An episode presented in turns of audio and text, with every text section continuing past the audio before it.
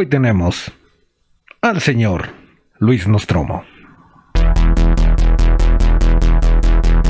Cine, series y demás entretenimiento desde la perspectiva de los efectos especiales.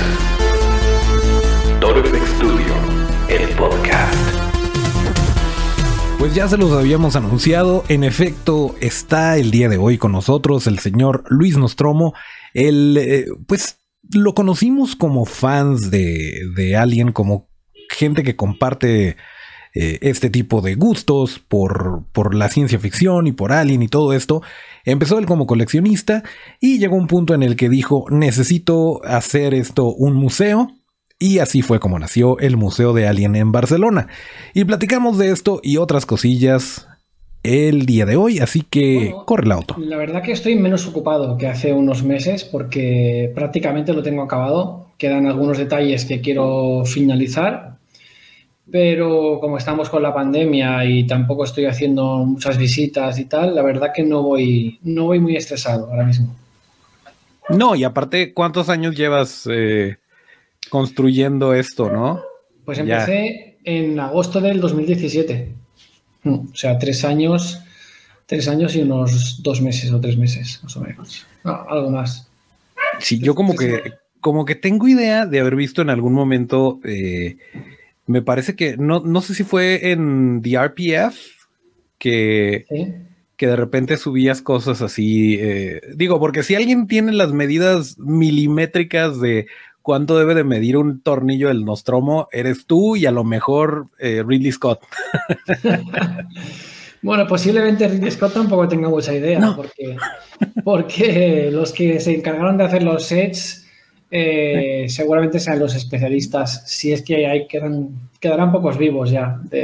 sí, y aparte no son cosas que, digo, eso se me hace bien difícil también a la hora de conseguir este tipo de, de, imágenes o de medidas o cosas por el estilo, porque pues, normalmente los, los estudios trabajan en los props, trabajan en los sets, se acaba la filmación y se olvidan. O sea, ni siquiera hay alguien que se quede, por lo general todo esto se destruye. Y no es como que a la hora de estar, eh, de estar grabando alguien, sepan ellos que están haciendo alguien, que están haciendo historia. Eso es hasta después lo que la audiencia dice y todo. Claro, en realidad sí, hace, hace muchos años cuando se rodó Alien, eh, lo normal era destruirlo todo, se quedaban algunas cosas, pero, pero no, no, no, hay, no, hay, no había esa cultura que hay ahora. Ahora algunas cosas van a subasta y, y, otras cosas, pues bueno, directamente se guardan o hay gente que se queda algún recuerdo, pero se, se conservan un poco más las cosas que antiguamente. Sí, definitivamente también porque saben como que el valor de reventa, ¿no? Que, que, de repente puede que sí o puede que no, pero por si las dudas le apuestan a tener a tener estos artículos para después ver si, si pueden hacer negocio. A menos que seas Guillermo del Toro, que manda un comprador anónimo que compra, este, compra las cosas en las subastas para después quedárselas él. Sí, y Peter Jackson tiene fama también de hacer algo parecido. Peter Jackson destruye todo y se queda, lo que no destruye se lo queda él. ¿Cómo ves la, serie? O bueno, pues obviamente no ha salido, pero el plan que tiene Disney Plus de, sacar una serie, eh, bueno, por parte de FX, dirigida y controlada por Ridley Scott eh, dentro del universo de Alien. ¿Crees este? no sé, de... repente hay mucho, hay mucho fan que, que, dice, ay, me la arruinaron. Y yo siempre digo que mientras más mejor puede gustarte más una que otra, pero el hecho de que vaya a existir me parece increíble. Pienso como tú. Yo soy de los fans que cuando sale algo de alguien lo quiero. Me da igual, quiero verlo. quiero, disfrutar ese momento y luego ya valoraré si me gusta más, si me gusta menos. Hasta ahora, la verdad, no ha habido nada excepto ABP2 que pueda decir que nunca veo y que considero horrible. Pero el resto de cosas las disfruto en mayor o menor medida, como Prometheus o, o Alien Covenant. No, incluso eh, estoy de acuerdísimo contigo. Me parece que la menos fuerte de todo lo que ha salido de, Alien es, eh, AVP 2, que sí, ¿no? Pero aún así nos dieron una criatura impresionante que es el Predalien. Exacto. O sea, incluso a eso le puedes rescatar eh, algo muy bonito que, bueno, sí, realmente es como un Viernes 13 o un celo que hicieron el verano pasado con Aliens y con, y con Depredador Es más bien un slasher adolescente, eh, no, no tiene toda esta mitología, pero aún así tiene eso rescatable, pues tiene el, el Predalien que ojalá lo, lo volviéramos a ver por ahí. Yo al principio sí me sentí un poquito sacado de onda con, con Prometheus porque no, eh, no, no, no nada más porque, eh, porque la iba a hacer Ridley Scott, sino porque esto significaba que las siguientes películas que estaba trabajando Neil Blomkamp ya no se iban a hacer. O sea, eso como que era el último clavo en el ataúd de las películas de Neil Blomkamp y pues traía planes muy bonitos, iba a revivir a Higgs y pues, o sea, e, era, era muy buena la idea y con eso ya fue un no va a suceder. Pero bueno, a fin de cuentas tuvimos Prometheus, tuvimos Covenant eh, y pues a ver qué más, qué más saca el señor Ridley Scott. Sí, en cuanto a la serie, yo tengo confianza porque eh, hemos visto con The Mandalorian que incluso los muy fans de Star Wars, cuando han criticado muchas películas con Mandalorian, eh, pues se han puesto las manos a la cabeza y han disfrutado muchísimo ¿no?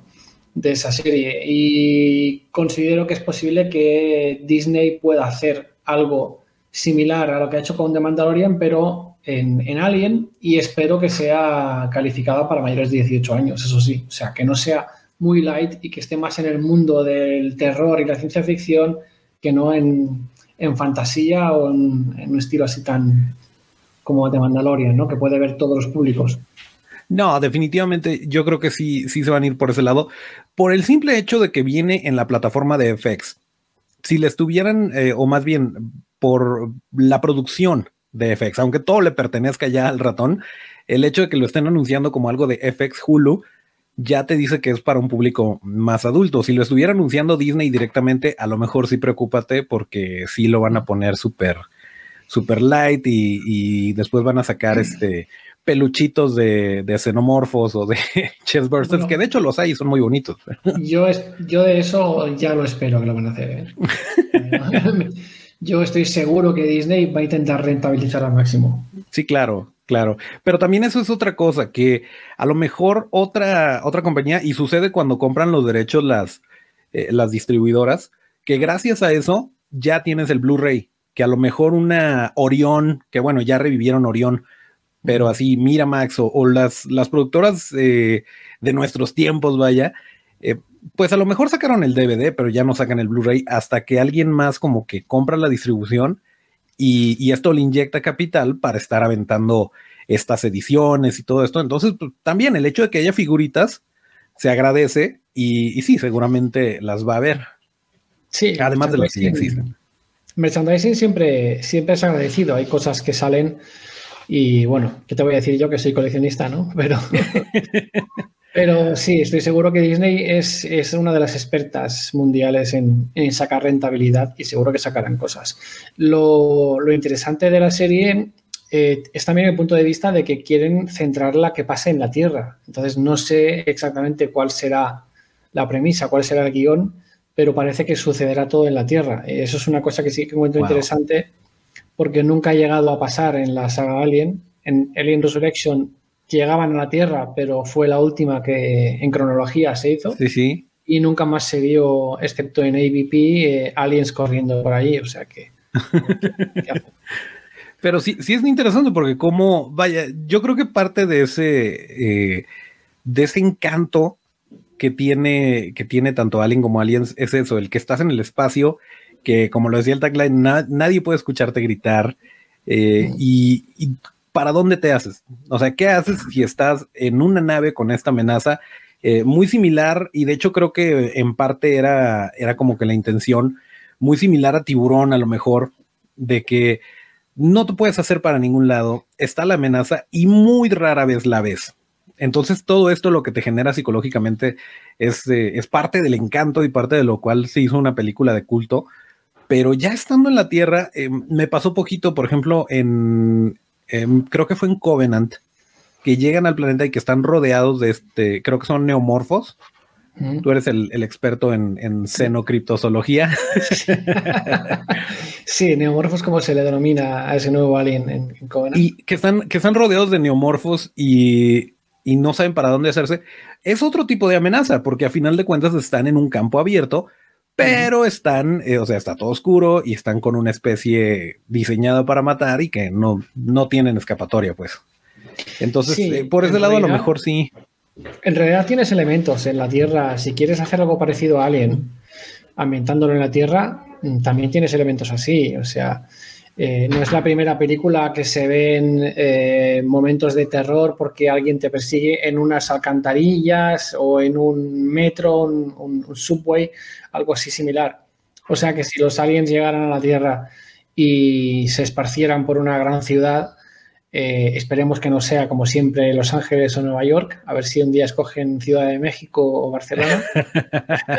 Y, vemos, y vemos por ahí a los aliens campar por, por el subterráneo, pues también podría ser un sitio claustrofóbico y dar una sensación al espectador de que, de que te pueden llegar por cualquier lado, no necesariamente con coches y con semáforos por en medio. Sí, sí, y yo, yo siento que a lo mejor ese tipo de ese tipo de criaturas sí se iría como que a un lugar boscoso o a un lugar donde se puedan ocultar más que, como tú dices, en la ciudad, porque si no tendríamos Jurassic Park 3, ¿no? yo soy muy enemigo de, de poner a competir cuál te gusta más, o sea, te puede gustar todo por igual, no necesariamente una es mejor que otra.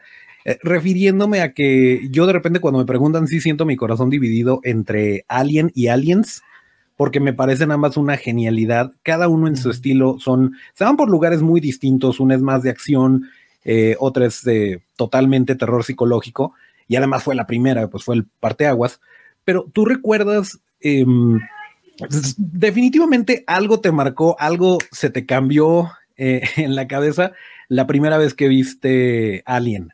Eh, ¿Te acuerdas más o menos cómo fue o bajo qué circunstancias? Yo sí lo tengo muy presente, pero quiero, quiero saber tu perspectiva para, para saber, este, más o menos para entender cómo te encaminó esto a ahorita tener el, Museo de Alien en Barcelona.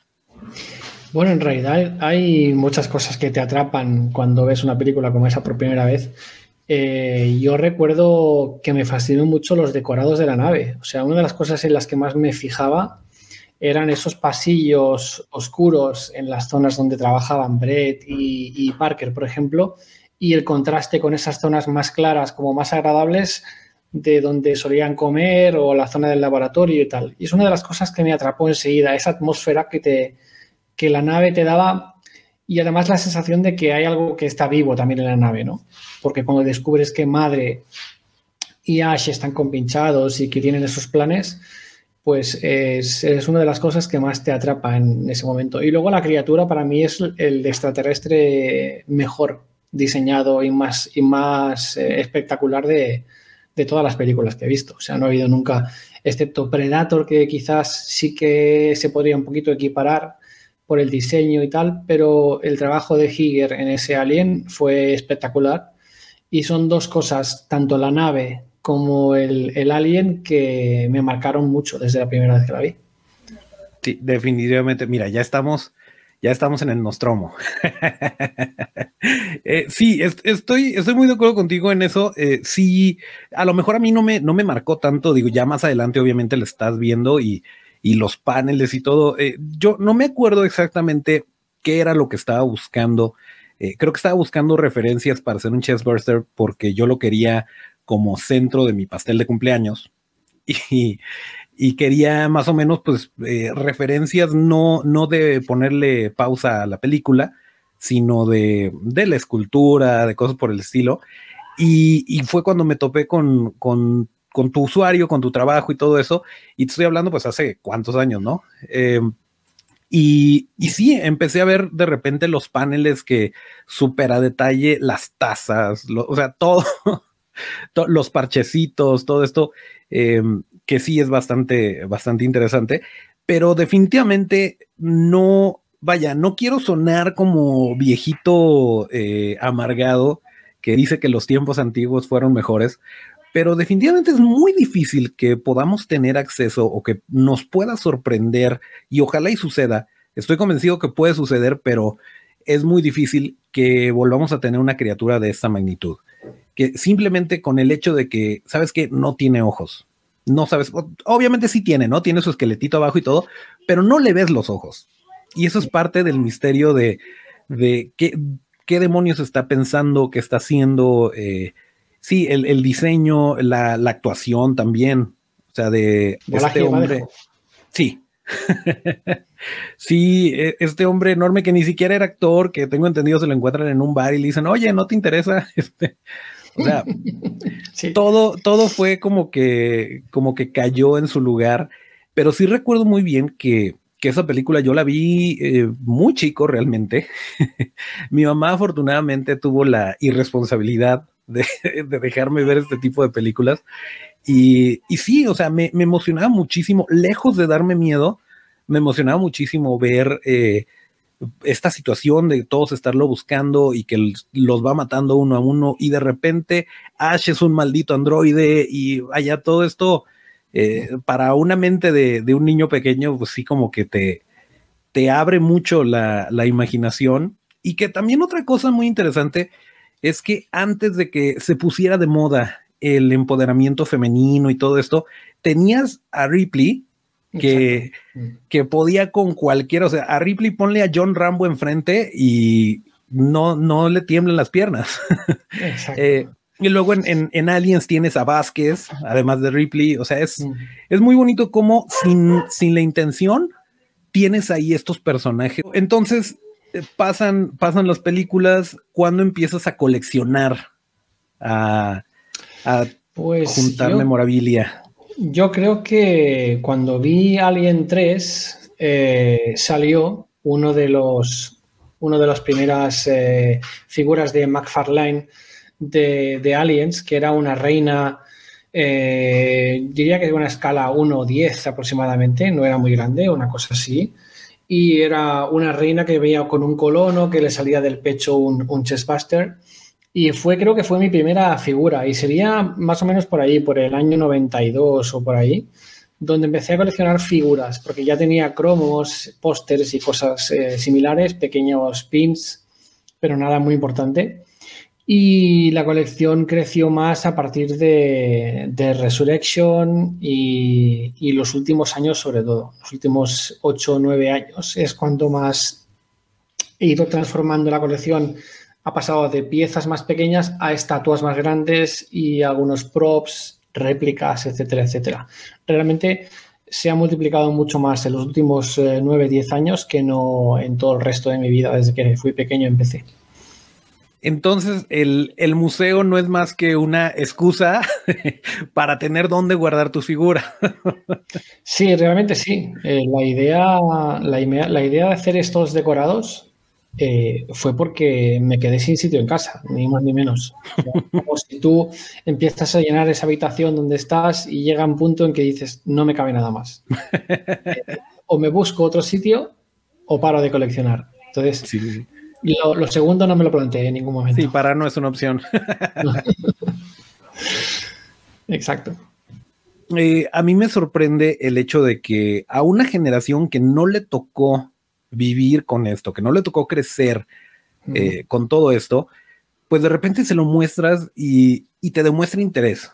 Y se ve que es, una, que es una obra que aguanta la prueba del tiempo, que no se ve como algo eh, pues obsoleto, eh, sino que sigue, sigue marcando gente, sigue tocando esas sensibilidades, sobre todo entre la gente artística. Yo, por ejemplo, le puse también, cometí la misma irresponsabilidad y le puse a alguien a mi, a mi hijo de ocho años, eh, tenía siete creo en su momento, y, le gustó mucho. O sea, y ya después, este, pues vimos Alien contra Depredador, por ejemplo, le encantó porque es como que más aventura, más, este, eh, pues un poquito menos, menos densa la trama, ¿no? Que en mi caso no es de mis favoritas, pero ahí se ve pues la, eh, la audiencia diferente es una película, El vs Predator es una película más, como digo yo, palomitera. Sí. Para disfrutar. Comer palomitas, verla y, disfrutar un poco de, una película que no tiene nada de profundo, no tiene un guion espectacular, pero entretiene. Exacto. Y lo que decías de las nuevas generaciones, yo lo, lo compruebo.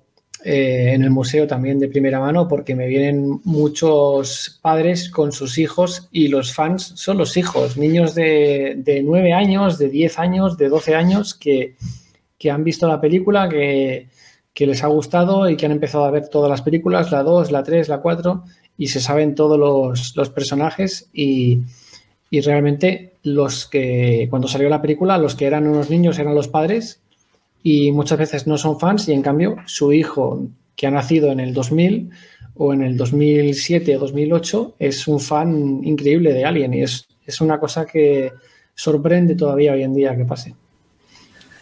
Definitivamente. ¿Cómo, cómo funciona? O, más bien, ¿a partir de, qué momento dentro de, dentro de tu colección empezaste a armar? Porque me, decías que en 2017 eh, habías empezado a, montar o a, o a, planear o a trabajar en lo que se convertiría en el Museo de Alien. Eh, ¿Cómo fue la, la trayectoria? Porque no es fácil o sea, una cosa es que tengas, que tengas los artículos increíbles y que, eh, pues qué bueno que, seas generoso para que la gente lo pueda ver, porque bien que mal existe un riesgo en, tenerlo eh, pues abierto al público. Pero em, además del espacio, ¿cómo fue esta, eh, este viaje de decir, ya no lo voy a tener en mi casa, vamos montando un museo de Alien?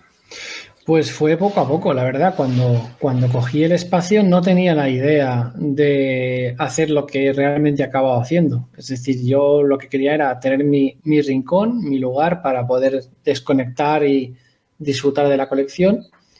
Pero como también tengo el Instagram, donde hay mucha gente que me sigue, o las páginas de, Facebook, etcétera, y, la gente me decía si se podría ver, si se podría visitar y vieron que empecé a recrear sets y que aquello era mucho más inversivo de lo que al principio planeé, no poner simples eh, estantes donde poner las cosas, sino realmente hacer un decorado 360 grados donde poder caminar.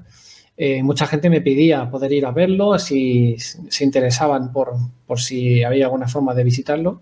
Y es cuando me lo planteé. O sea, que en realidad no fue la idea inicial, pero sí que lo que acabó siendo.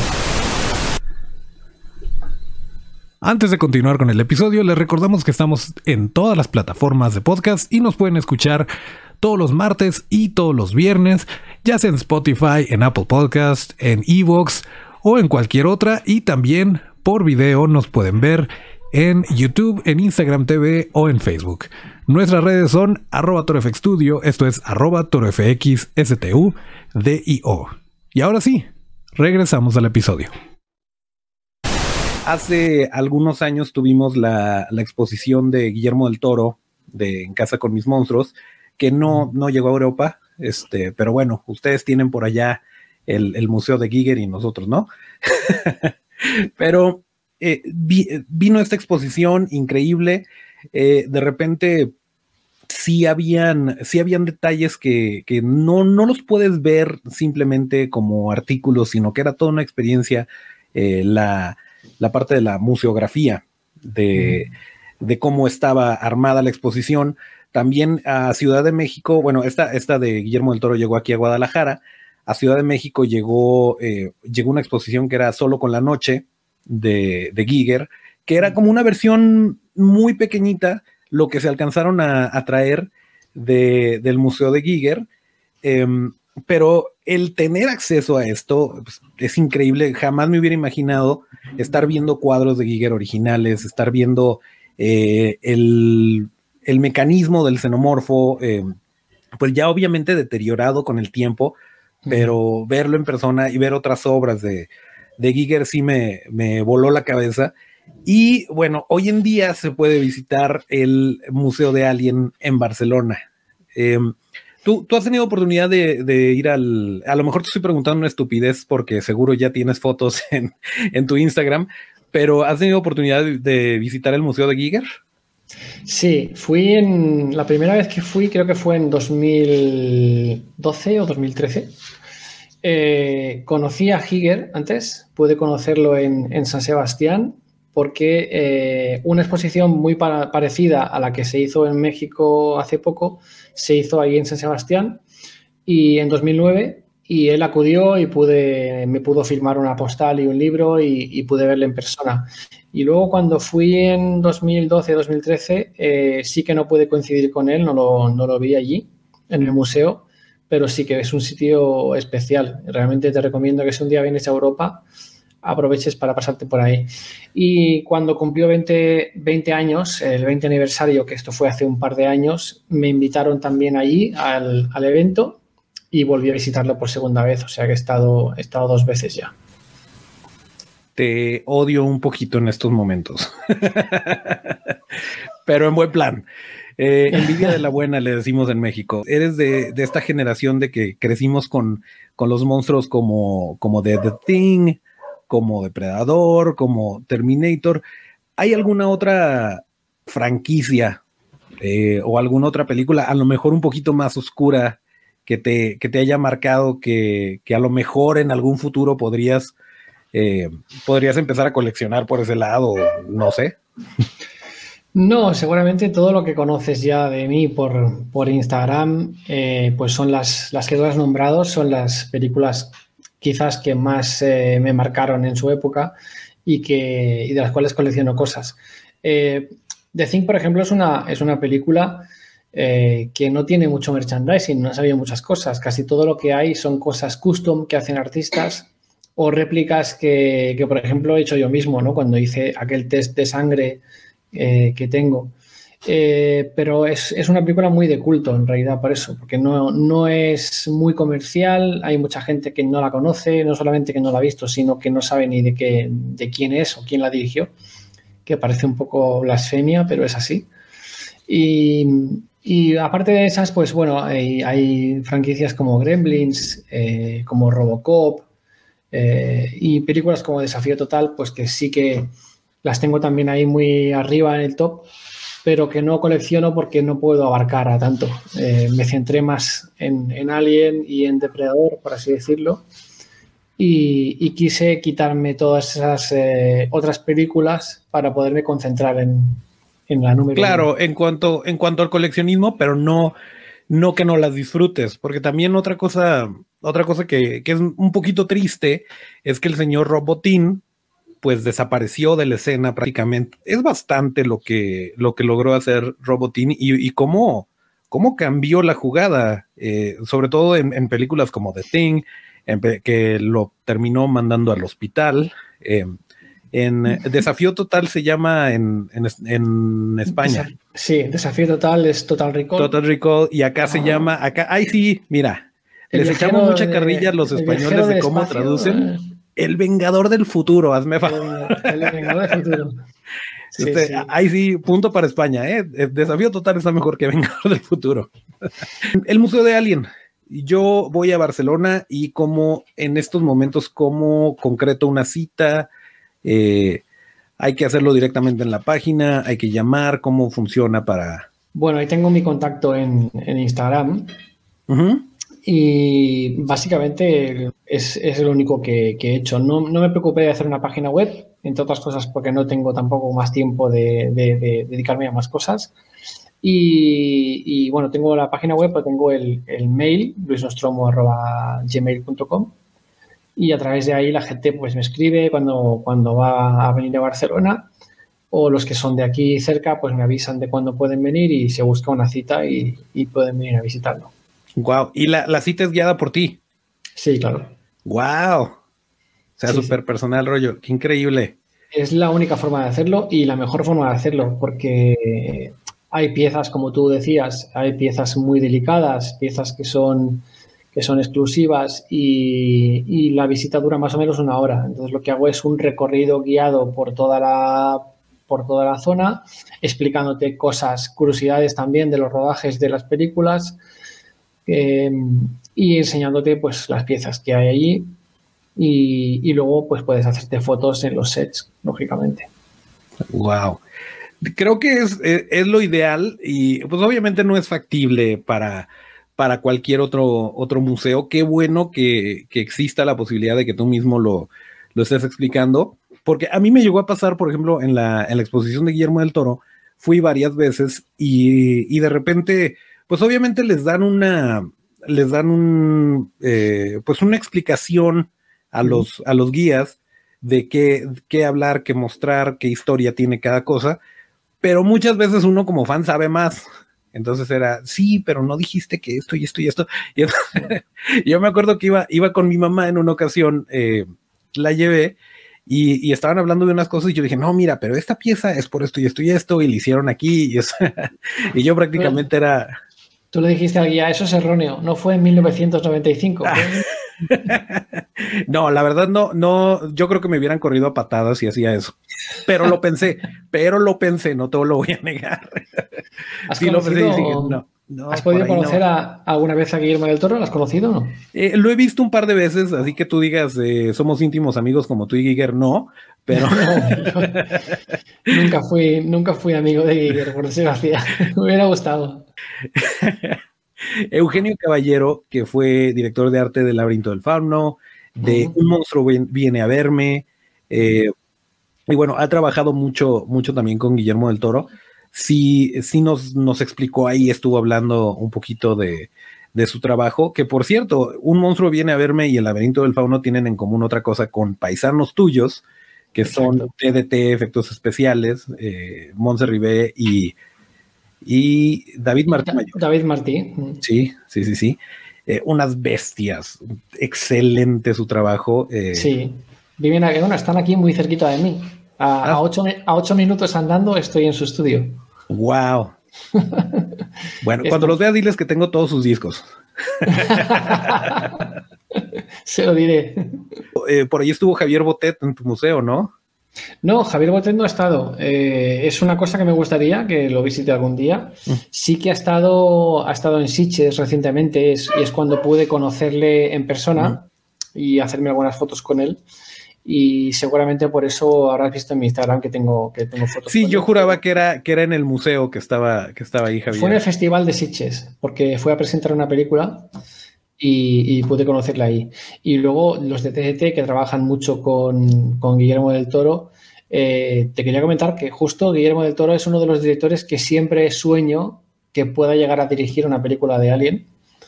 Y, ojalá que con, haciendo los efectos especiales Monse y, David. Monse y David, claro. Eh, uy, estaría, estaría increíble. ¿Quién sabe? ¿Quién sabe si le entraría?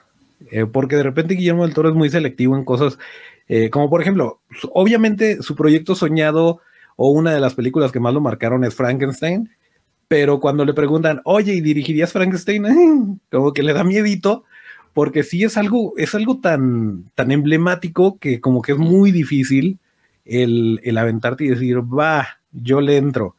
Porque pues es, un volado, tanto lo puedes reinventar y puedes hacer un nuevo clásico, como se te puede ir encima toda la gente y decir que lo arruinaste y que, etcétera, etcétera. Entonces, me encantaría, me encantaría, pero quién sabe, quién sabe si se, si se atreviera el señor del toro. Pues un día, un día si lo ves le preguntas. Claro, claro, le voy a preguntar que sí. No, estaría, estaría increíble. Y sí, efectivamente con, con el trabajo de DDT quedaría, increíble. Que de hecho por ahí también en el, en el museo estaba, estaba una, fue una de mis piezas favoritas, un busto de, de Hellboy niño, que es Monse.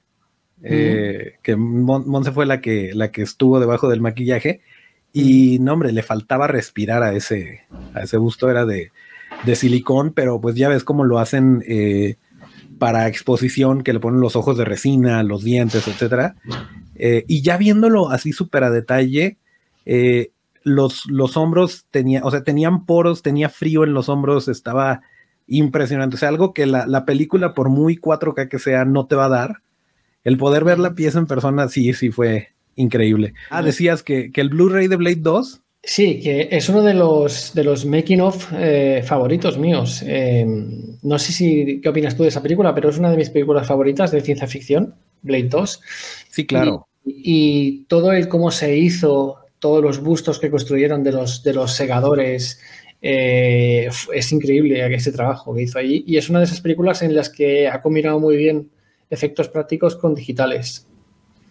Sí, y a cargo del mismísimo Steve Johnson, otro que está medio recluido también, que de repente este, está, está viviendo la buena vida, de repente está de viaje, anda por todos lados y, le sale algún trabajo que le interesa mucho y sale del retiro, lo hace, lo hace increíble y regresa a, vivir su vida y me imagino a, vivir de sus regalías y de, de las ventas de su biografía, no sé.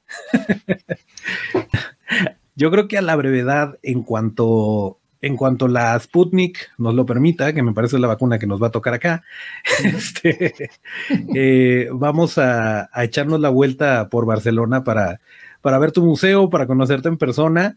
Eh, estaría increíble. Vamos a poner de todas formas tus, eh, tus redes, tus datos y todo para que para que te contacten, para que vean tu trabajo. Y mira, de eso se trata, de reunir gente que comparte nuestros gustos, de, que conozcan, que, vean que no estamos solos los fans de todo esto, que somos eh, pues una comunidad de, adultos que les gustan los juguetes.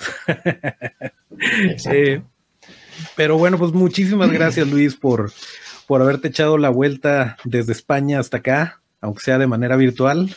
Gracias a ti ya nos estaremos viendo por allá. Em, Estuve muy a gusto platicando, como decís vosotros, eh, contigo. Y no, primicias, no, estoy eh, trabajando en hacer algunos detalles más para, el museo.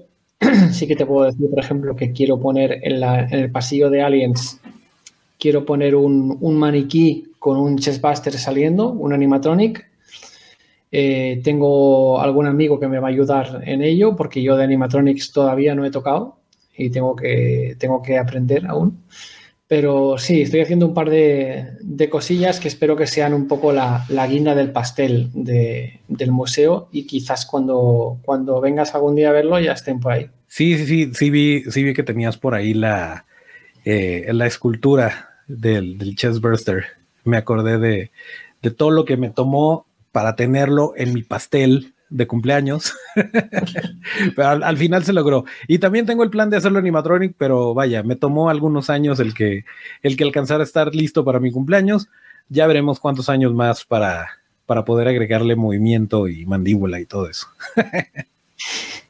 Genial, seguro que lo haces. Bien, eh, pues esta fue la plática que tuvimos con el señor Luis Nostromo. Ojalá y lo hayan disfrutado. Acuérdense de sus redes y todo eso. Eh, pues bueno, por lo pronto creo que ya es todo lo que tenemos que platicar el día de hoy. Así que recuerden que nuestras redes son arroba Studio, esto es arroba o Yo soy Toncho Ábalos y mis redes son arroba Toncho Ábalos con T. Yo soy Luis Nostromo, en Instagram podéis encontrarme Luis-Nostromo y hasta el próximo llamado. Eso.